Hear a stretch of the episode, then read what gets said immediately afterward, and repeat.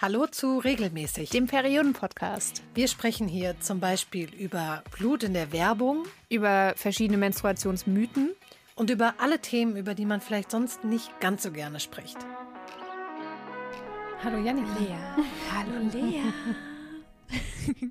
hey, es ist, glaube ich, das erste Mal ever, dass wir im Hellen aufnehmen. Ja, und es ist total schön. Mega, oder? Und es macht gute Laune, wenn es so lang hell ist. Ja, es gibt so viel Energie. Ja, das stimmt. Eigentlich. Wir haben ja. Ja. Ja. Nee. Nee, sag. Eigentlich, ich wollte dir noch äh, aus meinem Leben erzählen, dass meine, mein Energielevel diese Woche eigentlich sehr low sein müsste, weil ich PMS bekomme. Aber ah, dieses Licht hilft schon viel. Ne, das macht Ja. ganz schön viel aus. Und dann noch Sonne den ganzen Tag und irgendwie ein bisschen wärmer. Ja, voll. Gestern hatte ich voll den Kacktag. Und der wäre noch beknackter gewesen, wenn das Wetter schlecht gewesen wäre. Mhm. Ja, auf jeden Fall. Stimmt. Auf jeden Fall. Wir haben uns ja in der letzten Folge Mhm. sehr ausführlich über Bananen unterhalten. Du erinnerst dich vielleicht? Wie könnte ich das vergessen? Und wir haben uns die Frage gestellt, ob grüne Bananen, wie wir sie gerne essen, du isst die ja auch lieber ein bisschen grüner als zu Ja, reif, ne? Meinst ja. du? Mhm. Ob die ähm, weniger Magnesium enthalten als reife Bananen. Mhm. Und ich kann Entwarnung geben, dem ist nicht so. Ah, Gott sei Dank. Bananen enthalten in jedem Stadium Magnesium. Allerdings ist der Magnesiumgehalt ein bisschen höher, wenn die gelb sind. Also nicht, wenn sie schon Ja, braun okay. sind, sondern wirklich so, wenn sie so die in Anführungsstrichen perfekte gelbe Farbe haben, ist der ein bisschen höher. Aber er ist in allen Stadien enthalten. Und deswegen bin ich ganz beruhigt, weil ich weiß, ich kann Bananen weiterhin so essen, wie ich sie gerne esse. Grün. Ja, ich meine, also so ganz grün finde ich nicht so geil, aber ähm, meine sind jetzt, würde ich sagen, in dem perfekten Stadium und dann äh, bereite ich mich auf meine Periode jetzt mal die nächsten Tage vor, indem ich Bananen futter. Yay! Heute sprechen wir Nicht von Bananen. Nicht von Bananen und auch nicht so vom Essen wie das letzte Mal. Du weißt ja, ich schimpfe ja ziemlich oft auf die Pille, du ja auch. Wir haben uns ja schon zigmal darüber ausgelassen. Vor allem deswegen, weil die gefühlt super unbedacht von FrauenärztInnen verschrieben wird. Das ist eine Vermutung oder eine Beobachtung. Das weiß ich natürlich nicht, wie das bei allen Frauenärztinnen ist. Aber als ich die Pille vor ein paar Jahren abgesetzt habe, war für mich sofort klar, ich verhüte mit Kondom, auch in meiner Beziehung. Andere Verhütungsmethoden, so Spirale oder Ring oder so, da habe ich tatsächlich gar nicht drüber nachgedacht, weil ich nichts Hormonelles mehr haben wollte. Wie war das bei dir, als du die Pille abgesetzt hast? Ja, also für mich war auch klar, ich möchte auf keinen Fall irgendwas Hormonelles mehr nehmen, weil die Pille halt bei mir komplett die Libido gekillt hat. Also komplett. Also bestes Verhütungsmittel ever, weil wenn du nie wieder Sex willst, dann hey. Ähm, Auch wenn es anders gedacht ist, aber yay, so funktioniert es auch. Ja. Ähm, genau, deshalb war für mich klar, Hormone gar keinen Bock mehr. Und ich habe dann noch so über Kupferspirale und so nachgedacht. Aber ähm, hatte dann auch so gelesen, ach, das ist irgendwie nicht so cool, wenn man noch keine Kinder gekriegt hat und so, so ein bisschen widersprüchlich. Und dann dachte ich, oh nee, ich habe da eigentlich auch keinen Bock jetzt auf so einen Eingriff und so. Und habe mich dann aber tatsächlich schlau gemacht. Oder es war Instagram-Werbung. Ich weiß es nicht mehr so richtig. Irgendwie habe ich gehört, gelesen, gesehen, dass es eine Methode gibt, ähm, die relativ sicher ist und für die man einfach nur morgens die Temperatur messen muss und den Körper ein bisschen beobachten. Und das habe ich dann gemacht. Und warum wir das erzählen, weil wir genau über diese Methode sprechen heute, die ja nicht nur der Verhütung dienen kann, sondern auch dem genauen Gegenteil, nämlich geplant schwanger zu werden. Und zwar ganz, wie du es gesagt hast, komplett ohne hormonelle Mittel, ohne Kondome. Ähm, also wirklich so das Natürlichste der Welt. Genau. Und das große Mysterium, das wir hier gerade ankündigen, lautet NFP und das steht für natürliche Familienplanung. Dabei müssen wir Frauen eben, wie du schon gesagt hast, Lea, anders als bei der Pille oder bei der Spirale keine Hormone oder anderen Stoffe zu uns nehmen. Und das hat halt den Vorteil, dass es gar keine Nebenwirkungen hat. Und, wie der Name schon sagt, natürlich ist. Genau, und wenn ihr euch jetzt an dieser Stelle denkt, Familienplanung, bitte was?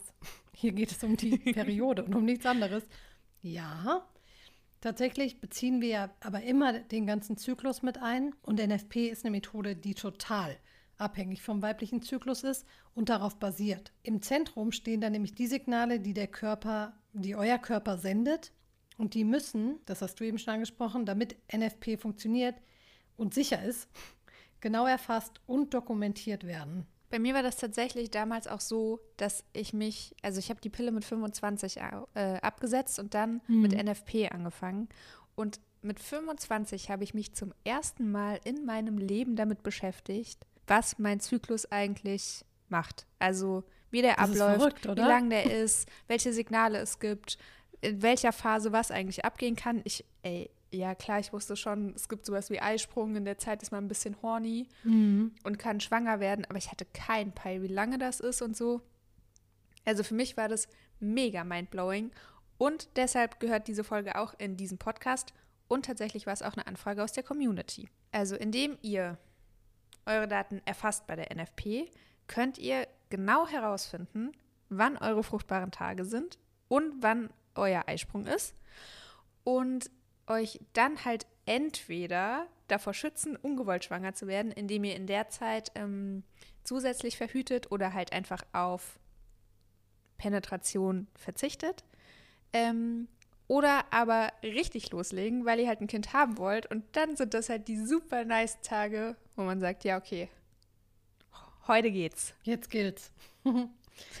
ja, und wir wissen ja, dass der Zyklus bei jeder Frau komplett, da haben wir auch schon so viele verschiedene Sachen gehört, ne, bei jeder Frau anders aussieht und ganz individuell ist. Es gibt aber zum Glück bestimmte Richtwerte, mhm. anhand denen sich eigentlich bei allen, und das unter Vorbehalt, weil das natürlich für Frauen, für gesunde Frauen mit einem gesunden Zyklus gilt, sich aber dann bei allen Frauen bestimmen lässt, wo im Zyklus wir uns gerade befinden und wie lange die jeweilige Phase auch dauert.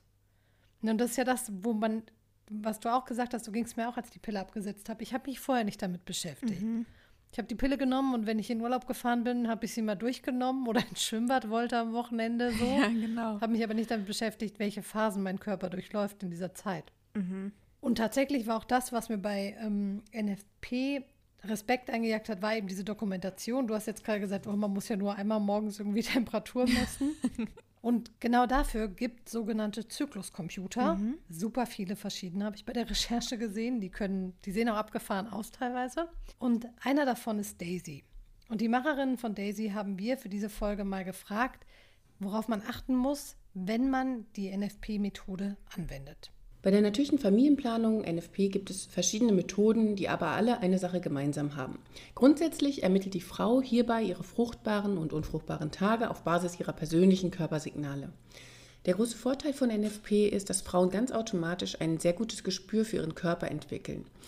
Zudem müssen sie sich keinen künstlichen Hormonen aussetzen, was natürlich auch bedeutet, dass keine Nebenwirkungen auftreten.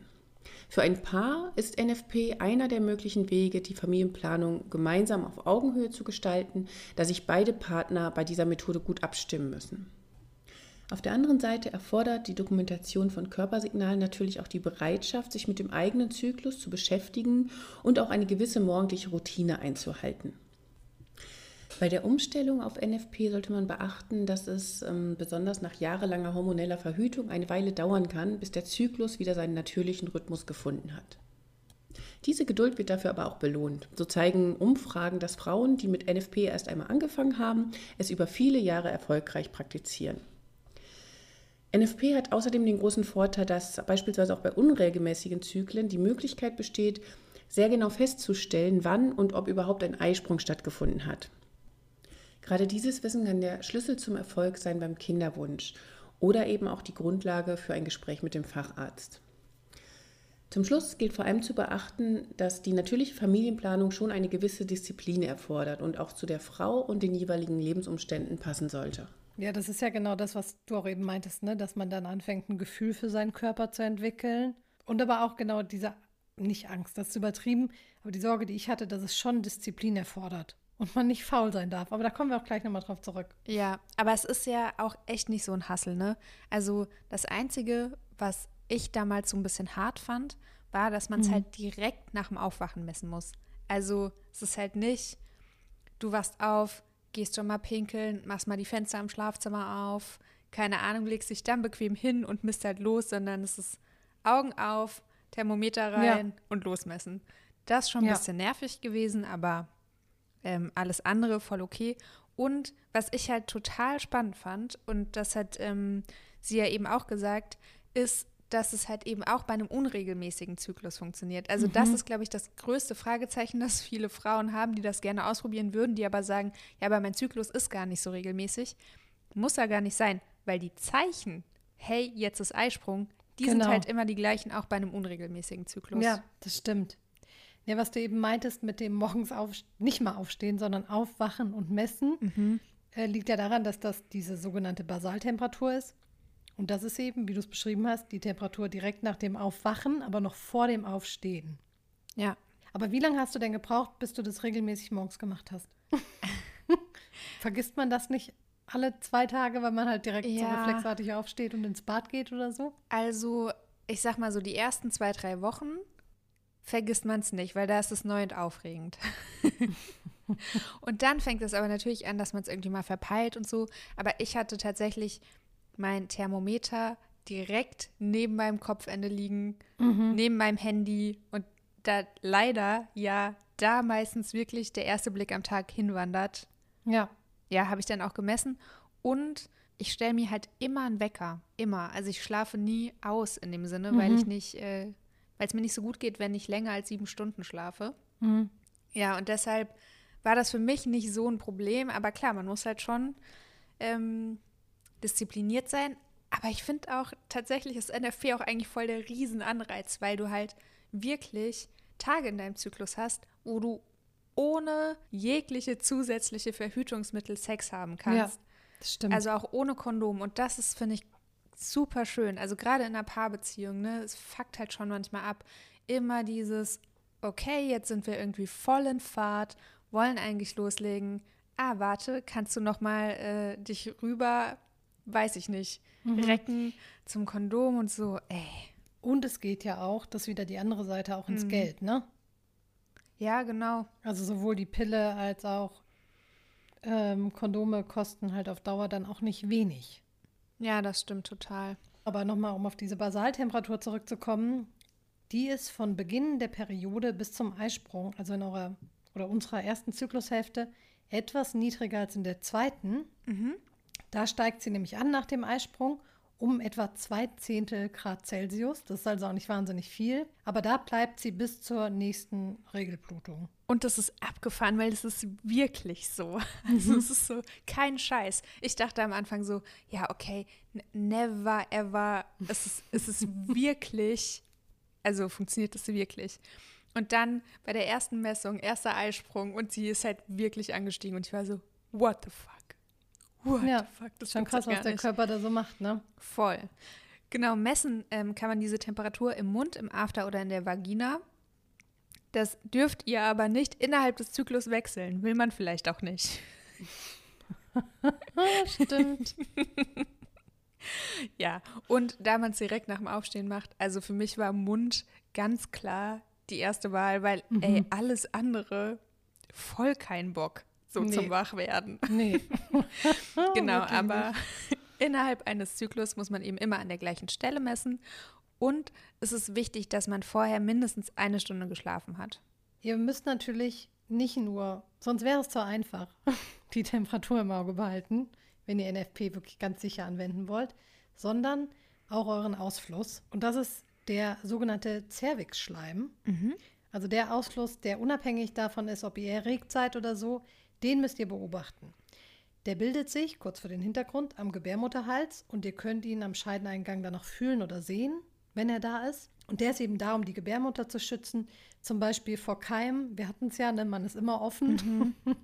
und der schützt davor, dass Keime reinkommen. Und der verhindert eben auch, dass an den unfruchtbaren Tagen Spermien in eure Gebärmutter kommen. Was ziemlich smart ist. Ja, ist wirklich ziemlich smart. An den fruchtbaren Tagen sollen die Spermien aber natürlich bis zur Gebärmutter kommen. Und deshalb verändert sich dann die Beschaffenheit dieses Cervix-Schleims im Laufe des Zyklus.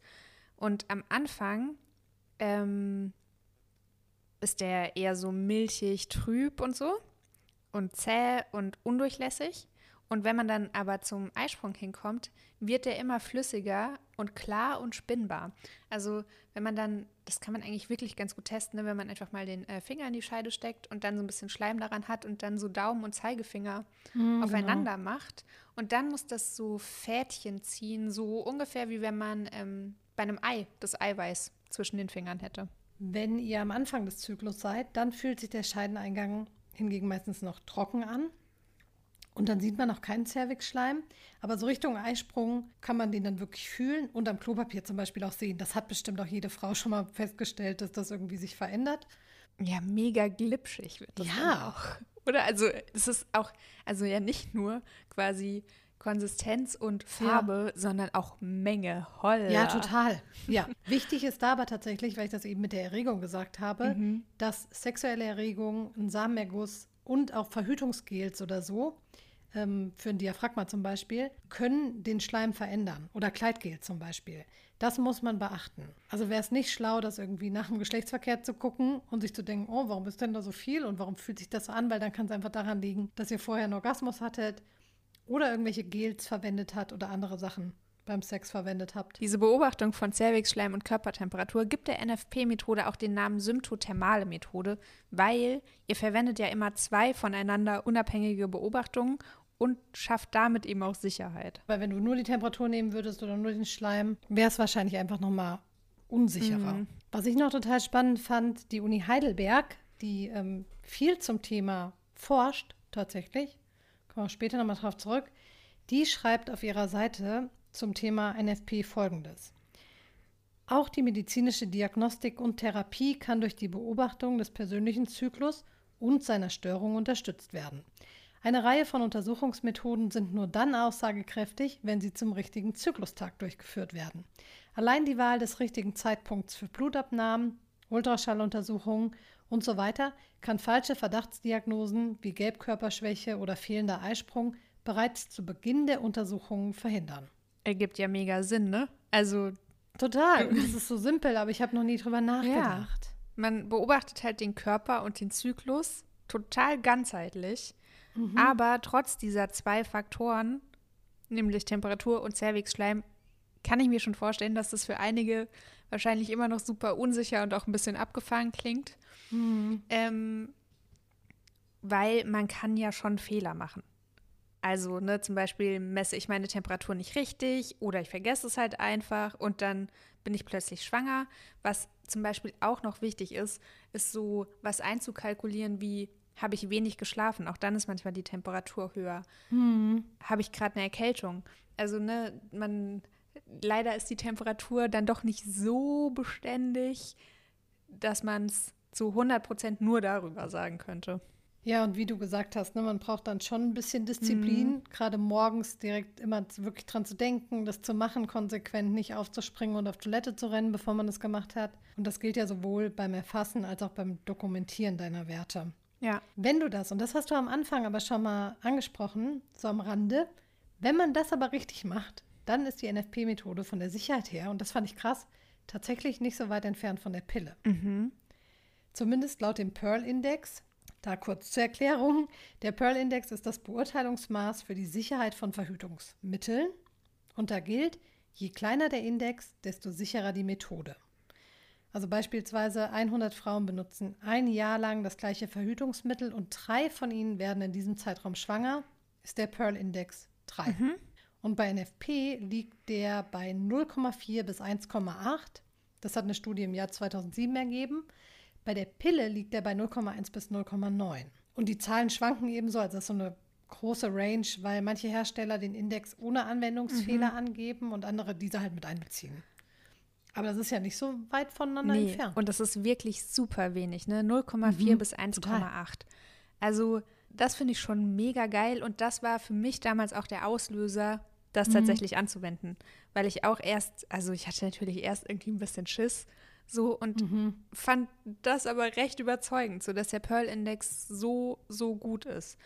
Weil im Vergleich, wenn man ein paar andere Methoden anguckt, laut Pro Familia liegt der Pearl-Index bei Kondom, jetzt halte ich fest, Lea, zwischen 2 und 12, was ich schon oh, krass. ziemlich krass finde. Und es ist irgendwie abgefahren, weil ich bin mittlerweile, mache ich nicht mehr äh, NFP, weil ich dann Mhm. ähm, quasi, also ich hatte dann das Volontariat bekommen und so und dachte so, nee, jetzt darf einfach nichts schief gehen, jetzt will ich mich da nicht drauf verlassen. Ja, haha, ey, ich verhüte nur mein Kondom. Kondome sind viel gefährlicher. Lucky me. Wobei auch da natürlich diese Range entsteht, wahrscheinlich dadurch, dass manche Menschen Kondome auch nicht richtig anwenden. Ja, aber ich denke schon, dass ich die richtig anwende. Das hoffe ich. Naja, ich bin weder mit NFP noch mit Kondom schwanger geworden. Ja. Ähm, und tatsächlich gehöre ich auch zu den Leuten, die noch nie die Pille danach Ich auch nicht. genommen haben. Ob ich jetzt unbewusst Glück hatte, kann ich natürlich nicht sagen. Aber ich hatte, ich war trotz, also trotz dieser bisschen abgefahrenen Verhütungsmethoden noch nie in der Situation, Mhm. dass ich dachte, shit, ich muss mir die Pille danach holen. Nee, das hatte ich auch noch nicht. Mhm. Ja, es gibt aber noch ein bisschen unsicherere Verhütungsmethoden. Ist jetzt keine Riesenüberraschung, aber trotzdem vielleicht interessant zu wissen. Beim Coitus interruptus, also ich ziehe ihn rechtzeitig raus, Was ja immer so gut funktioniert. immer, liegt der Pearl-Index bei 4 bis 18. Das wiederum ist Und gar das- nicht so schlecht. Ich wollte gerade sagen, das ist ja nicht so viel höher als bei Kondomen. Äh, trotzdem Krass. wäre das jetzt nicht mein Mittel der Wahl. Und Das ist auch kein, das ist auch kein richtiges Verhütungsmittel. Bitte nehmt das nicht mit. neulich hat ein Freund auch zu mir gesagt, der hat das auch geil bezeichnet, der hat das Pull and Pray genannt. Nein. Doch. Das ist die schönste, schönste Bezeichnung, die ich dafür jemals gehört habe, auf jeden Fall. Ah, liebe Grüße Pull gehen raus. Ah. Ja, schön. Ja. Danke dafür. Und dann gibt es ja noch die Verhütungsmethode ohne Verhütung. Und da liegt der Mhm. Pearl-Index bei 85. Also wenn man sich das mal so Ja. anschaut im Vergleich zur Pille, finde ich, wirkt es ja schon, also NFP wirkt dann schon ziemlich sicher, wenn wir nach dem Pearl-Index gehen. Allerdings, wenn ihr jetzt plant, auf NFP umzusteigen und wir euch schon so überzeugt haben damit und aktuell noch die Pille nehmt, dann gibt es da Abweichungen. Da hat nämlich die Uni Heidelberg wieder, die hat nämlich ein NFP-Studienzentrum. Mega. Und da mhm, führt die seit 15 Jahren eine Studie zu NFP durch. Und da wurde eine Gruppe von 175 Frauen direkt nach dem Absetzen der Pille ähm, in diese Studie aufgenommen und wurde insgesamt, also alle Frauen zusammen, 3048 Zyklen lang beobachtet. Und die wurde mit einer Kontrollgruppe von 284 Frauen verglichen, die noch nie die Pille genommen hat. Der Eisprung war in einem Teil der Zyklen der Frauen, die die Pille genommen haben, deutlich verspätet. Also nur 51 Prozent dieser ersten Zyklen nach Absetzen der Pille war kürzer als 35 Tage. Okay. Ne, also der war total verlängert und erst nach neun Zyklen nach Absetzen der Pille hat er sich normalisiert, in Anführungsstrichen. Das heißt, der Zyklus ist nicht so regelmäßig und eben, auch wenn die Zeichen die gleichen sind, nicht so sicher nachvollziehbar. Klar, wenn ich jetzt weiß, mein Zyklus ist 28 Tage und ich habe zwischen Zyklustag, keine Ahnung, 12 und 15 meinen Eisprung ziemlich sicher. Ähm, Das ist natürlich schon einfacher. Tatsächlich äh, war das, als ich damit auch angefangen hatte, so die Ansage, also ich habe das mit Hilfe von so einer App gemacht. Ähm, und die haben quasi gesagt, nach einem halben Jahr kann man so sagen, so kann man den Zyklus ganz gut einschätzen und sagen, okay, jetzt ist safe, jetzt ist safe. Und ähm, es wurden da auch immer mehr quasi Tage, an denen man nicht zusätzlich verhüten musste. Also Ja, genau. es hat so angefangen mit zwei grüne Tage, also grün war so Go for it, Girl. Und rot war, ah, ja, ja, ja, ja, nimm mal lieber noch äh, die super sicheren Kondome dazu. Und äh, genau, das wurde dann so immer mehr, je länger man da gemessen hat. Ganz chillig eigentlich. Total, aber es ist halt auch so abgefahren, wenn man sieht, wie sehr die Pille das durcheinander wirft ne, und so natürliche Abläufe in deinem Körper Ja, einfach über den Haufen schmeißt. Ja, aber bei mir hat das echt nicht so lange gedauert. Also ich hatte wirklich exakt, ich glaube, 29 Tage nach Absetzen der Pille meine Periode und seitdem super regelmäßig. Also ja, ich glaube, ich Okay. gehöre da zu den Glücklichen und wahrscheinlich auch Ja. den Ausnahmen, kein Ja. Plan.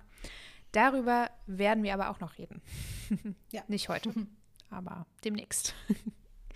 Genau, das habe ich eben gesagt. Um einen sicheren Überblick zu bekommen, ne, muss man halt echt ein paar Monate warten und die Daten in dieser Zeit halt trotzdem super diszipliniert erfassen. Mhm. Und dabei können eben so Zykluscomputer wie Daisy helfen. Bei der klassischen NFP ohne Zykluscomputer müssen Frauen einiges an Daten sammeln, protokollieren und analysieren. Insgesamt gibt es an die 40 Regeln, die beachtet werden müssen, um überhaupt ein brauchbares Ergebnis zu bekommen. Bei den klassischen NFP-Methoden ist daher der Zeitaufwand ziemlich groß und die Anwendung erfordert auch sehr viel Disziplin und auch ein hohes Maß an Selbstkontrolle. Das ist nicht für jede Frau ähm, passend, denn man findet nicht immer genügend Zeit und Ruhe, um die tägliche Fruchtbarkeit auszuwerten und auch die verschiedenen Körperzeichen in Ruhe zu interpretieren. Der Zykluscomputer Daisy vereint alle die Schritte der gängigen Methoden in einem Gerät, und zwar das Messen und Dokumentieren der Basaltemperatur sowie das Berechnen der fruchtbaren und unfruchtbaren Tage. Daisy speichert außerdem die Daten ganz automatisch und wertet diese dann mit dem integrierten Algorithmus sehr genau aus, und zwar mit einer Genauigkeit von über 99 Prozent. Darüber hinaus überprüft der Algorithmus von Daisy laufend die eigenen Berechnungsergebnisse auf Basis zuvor erhobener Daten und lernt damit, die fruchtbaren Tage von den unfruchtbaren sehr genau abzugrenzen. Die Anwenderinnen müssen dazu lediglich regelmäßig die Basaltemperatur messen und die Tage der Menstruation eingeben. Der Fertility Tracker übernimmt alle weiteren Schritte und ermittelt den Fruchtbarkeitsstatus der Anwenderin. Durch diese Kombination von Hardware, also der Messung durch den Sensor, und der Software, also Daisys Algorithmus, können vor allem auch Eingabe- und Interpretationsfehler so gut wie ausgeschlossen werden. 40 Regeln.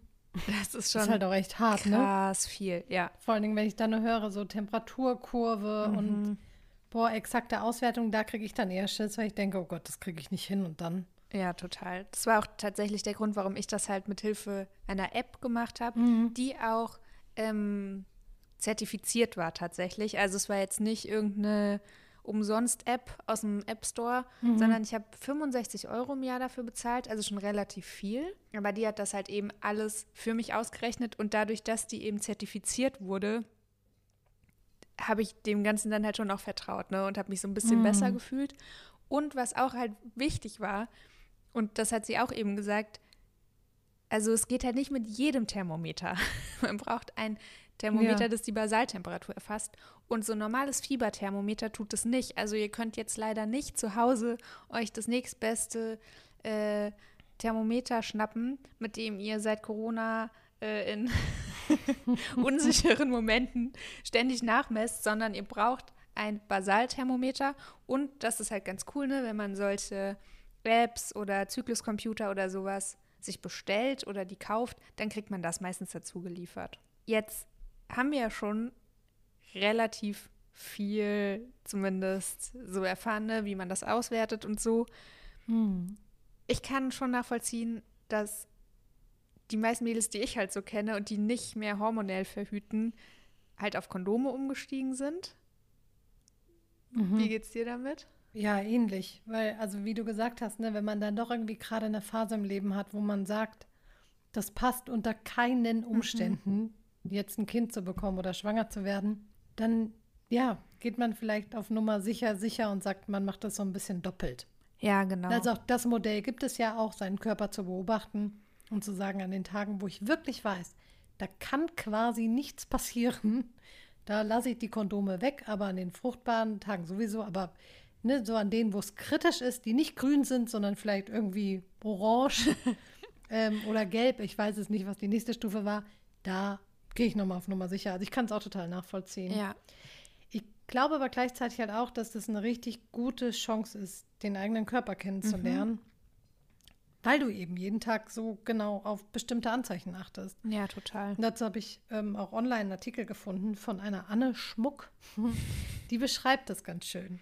Die schreibt nämlich, dein Zyklus ist im Grunde wie ein Fenster, durch das du einen sehr guten Einblick in die Abläufe in deinem Körper erhaschen kannst. Und die haben eine ganze Menge mit deiner Gesundheit zu tun. Störungen in deinem Hormonhaushalt wirken sich immer auch auf deinen Zyklus aus. Zu den offensichtlichsten Indikatoren für einen gesunden Zyklus die du ganz einfach beobachten kannst, gehören die Länge und die Menstruation selbst. Lange, unregelmäßige Zyklen, seltene oder keine Eisprünge, starkes PMS, eine ausbleibende Periode, aber auch eine übermäßig starke, schmerzhafte Menstruation sind Anzeichen dafür, dass etwas in deinem Körper nicht im Gleichgewicht ist. Das ist super schön. Also dieses, Ja, diese Formulierung mit dem Fenster finde ich total Ne? nett. das fand ich Ja. auch. Ja, und das ist auch echt meine Erfahrung. Also ich kenne mich seitdem so viel besser und weiß halt auch irgendwie, ich war gestern, ich habe es vorhin schon mal ge kurz gesagt, ich war super scheiße drauf Mhm. und habe dann ähm, heute früh mal meine Zyklus-App geöffnet und dachte, ja, okay. ich bin jetzt auch eine Woche vor Menstruation. Ähm, Ja, ja, ist äh, plötzlich macht alles genau, einen Sinn. guter Indikator. Also ich finde, so neben, ich lerne mich selbst besser kennen, ist für mich Mhm. und für dich halt safe auch und vielleicht auch für ein paar unserer HörerInnen ähm, das überzeugendste Argument so mit für NFP, dass es halt komplett hormonfrei ist. So, das finde ich schon mega, mega geil. Und tatsächlich ist auch die ganze NFP-Methode schon relativ alt. Äh, es wird nämlich schon seit dem Altertum versucht, die Schwangerschaftswahrscheinlichkeiten zu maximieren, beziehungsweise zu minimieren. Lol. Weil es gab damals auch schon ganz unterschiedliche Vorstellungen davon, wann im Zyklus die fruchtbaren Tage liegen. Im Laufe der Zeit sind dann verschiedene Modelle entstanden. Zum einen die Kalendermethode, also halt festlegen, an welchem Tag im Zyklus der Eisprung stattfindet. Und zum anderen die Zervixschleimmethode und die Temperaturmethode, über die haben wir ja eben schon gesprochen. Genau, und das waren ja aber irgendwie so drei voneinander getrennte Mhm. Methoden, die für sich genommen wurden. Und diese Kalendermethode hat mich ein bisschen fertig gemacht, weil, also die Kalendermethode heißt auch Knaus-Ogino-Methode nach den beiden Erfindern oder Entdeckern. Die gibt es auch immer noch natürlich, aber pass auf.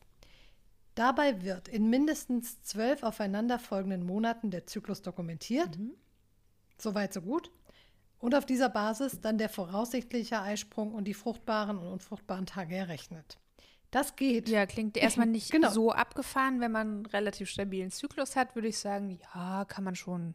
Genau, das klingt irgendwie, es ist jetzt auch nicht so weit weg, ne? Also NFP hat natürlich Anteile davon, aber das geht folgendermaßen. Man nimmt den kürzesten Zyklus Mhm. und zieht 18 Tage ab, dann hat man den ersten fruchtbaren Tag Mhm. im Zyklus errechnet und der letzte fruchtbare Tag wird errechnet, indem man den längsten Zyklus nimmt und elf Tage abzieht. Okay, woher kommen diese Nummern? Ja, Hat die Graf Zahl geflüstert? Niemand weiß das so genau. okay, aber wir geben dem Ganzen mal eine Chance, wenn ich das jetzt an mir selbst als Beispiel mal durchrechne. Also wenn mein kürzester Zyklus 26 Tage lang war und ich 18 abziehe, komme ich auf Tag 8. Und wenn mein längster Zyklus 32 Tage lang war und ich 11 abziehe, dann komme ich auf Tag 21. Nach der schon Rechnung ausgestiegen. ja, wäre also von Tag 8 bis 21 eine Befruchtung möglich. Ja. Also super viele rote Tage, super wenig grüne Tage. Ich und mein Freund mögen das nicht. Aber jetzt mal ehrlich, das ist es nicht super unsicher. Ist es. Tatsächlich, weil eben, wie ich eben gesagt habe, nur der Kalender betrachtet wird und nicht die Faktoren Temperatur und Zervixschleim. Und es bringt dir halt, glaube ich, wirklich gar nichts, wenn dein Zyklus eben nicht, also wenn der zwischen 26 Tagen und 32 schwankt, dann würde ich mich da, glaube ich, nicht so drauf verlassen. Nee. Der Pearl-Index liegt bei der Methode bei 9, ist also auch schon ziemlich hoch. Ja. Genau, und die, auch dazu hat die Uni Heidelberg eine Studie durchgeführt tatsächlich. Ähm, Grund dafür war, und das fand ich ganz spannend, weil ich das auch so im persönlichen Umfeld miterlebe, dass Frauen oder viele Frauen angeben, sie hätten einen ganz regelmäßigen Zyklus, tatsächlich, aber teilweise ziemlich große Zyklusschwankungen äh, dabei sind. Ja, das denkst du jetzt bei mir auch, aber meine App hat mir irgendwann wirklich gesagt, dass ich einen sehr regelmäßigen Zyklus habe. Ja, meine auch. Also das ist auch okay, wenn da so zwei, drei Tage schwanken oder ne, irgendwie sowas in dem Rahmen. Aber die haben 210 Frauen mindestens zwölf Monate wieder beobachtet. Und ein Drittel der Frauen hatte Schwankungen zwischen 10 und 17 Tagen. No way. Ja. Und ein Drittel ist ja nicht wenig. Vor allem 17 Tage. Ich meine, das ist ja fast Ja. noch ein ganzer Zyklus. Also ein halber, aber heftig. Oh, wie krass. Oh. Und das erhöht natürlich das Risiko, ungewollt schwanger zu werden, enorm. ja, klar. Deswegen beobachtet man bei NFP eben nicht nur den Kalender, sondern auch noch zwei andere Faktoren, damit es einfach sicherer wird. Und wenn ich jetzt alles richtig beobachte und erfasse, ne, ist es ja eine relativ sichere Nummer mit NFP. Wir haben uns aber gefragt, gibt es denn irgendwas, was man auf gar keinen Fall machen sollte, wenn man NFP anwendet? Und die Frage haben wir weitergegeben. Grundsätzlich ist natürlich der weibliche Zyklus von Frau zu Frau unterschiedlich und so ist auch jeder Zyklus individuell. Wer sich also für diese Methode entscheidet, sollte auch bereit sein, auf den eigenen Körper einzugehen, Signale wahrzunehmen und auch kontinuierlich zu messen. Grundsätzlich gibt es aber nur sehr wenige Dinge, die auf jeden Fall vermieden werden müssen. Dazu gehört sicherlich die parallele hormonelle Verhütung, denn ohne Eisprung ist es nicht möglich, fruchtbare von unfruchtbaren Tagen zu unterscheiden. Wenn es aus medizinischer Sicht Bedenken gibt, sollte die Methode immer zuerst mit dem behandelnden Facharzt abgesprochen werden. Und es ist natürlich immer sinnvoll, die Methode der Familienplanung auch mit seinem Partner zu besprechen, da es natürlich beide betrifft. Ja, lol, dass wenn ich NFP mache, ich nicht zusätzlich hormonell verhüte, ist, denke ich, relativ naheliegend. Aber gut, fairer Punkt so. Ja, total. Ich meine, es kann ja auch tatsächlich sein, dass sich irgendjemand, der uns zuhört, die uns zuhört, denkt, hey, ich probiere das aus, ja. aber sicherheitshalber nehme ich die Pille nochmal weiter. Währenddessen, das geht natürlich nicht. Weil, wie wir eben gehört haben, die Pille macht da ein bisschen Durcheinander im Körper. Mhm. Jetzt, wo du dich mal wieder so richtig eingehend damit beschäftigt hast, würdest du die Methode wieder anwenden oder bist du da weg von? Ich habe die damals ja aufgehört, als ich äh, in einen neuen Job gewechselt mhm. bin, weil ich dachte, okay, jetzt darf es wirklich auf keinen Fall schief gehen. Ähm, ich habe tatsächlich irgendwie in den letzten Monaten wieder öfter darüber nachgedacht, weil mich dieses ganze Kondom-Ding schon ein bisschen nervt. Mhm. So in der Partnerschaft. Also es ist einfach, ich finde es halt schade, dass es so unspontan ist und dass halt manche Orte dadurch auch wegfallen, an denen ja. man Sex haben kann, beziehungsweise es geht halt nicht, nicht spontan. Ne? Man muss halt immer abbrechen und halt erstmal ein Kondom suchen. Mhm. Ähm, tatsächlich war es aber auch so, dass damals, als ich damit gestartet habe, habe ich einen schlauen Satz gelesen und ich finde den wichtig ähm, da stand, dass NFP als Methode eher Menschen empfohlen wird, für die ein Kind kein Unglück wäre. So, weil es ist nicht super sicher. Ja. Ich meine, es ist schon ziemlich sicher. Und das fand ich so einen ganz guten Hinweis. Und ich glaube, an dem Punkt wäre ich jetzt so langsam wieder, dass ich sage, okay, selbst wenn das schief geht, würde jetzt für mich ähm, nicht die Welt untergehen. Das wäre vor zwei Jahren wäre es schon ziemlich viel blöder gewesen mhm. mit meinem Kind. Also das hätte ich einfach nicht beides parallel ja, ja, hinbekommen. Klar. Und jetzt, ähm, ja, kann ich mir schon eher vorstellen, da wieder drauf zurückzugehen. Wie ist es bei dir?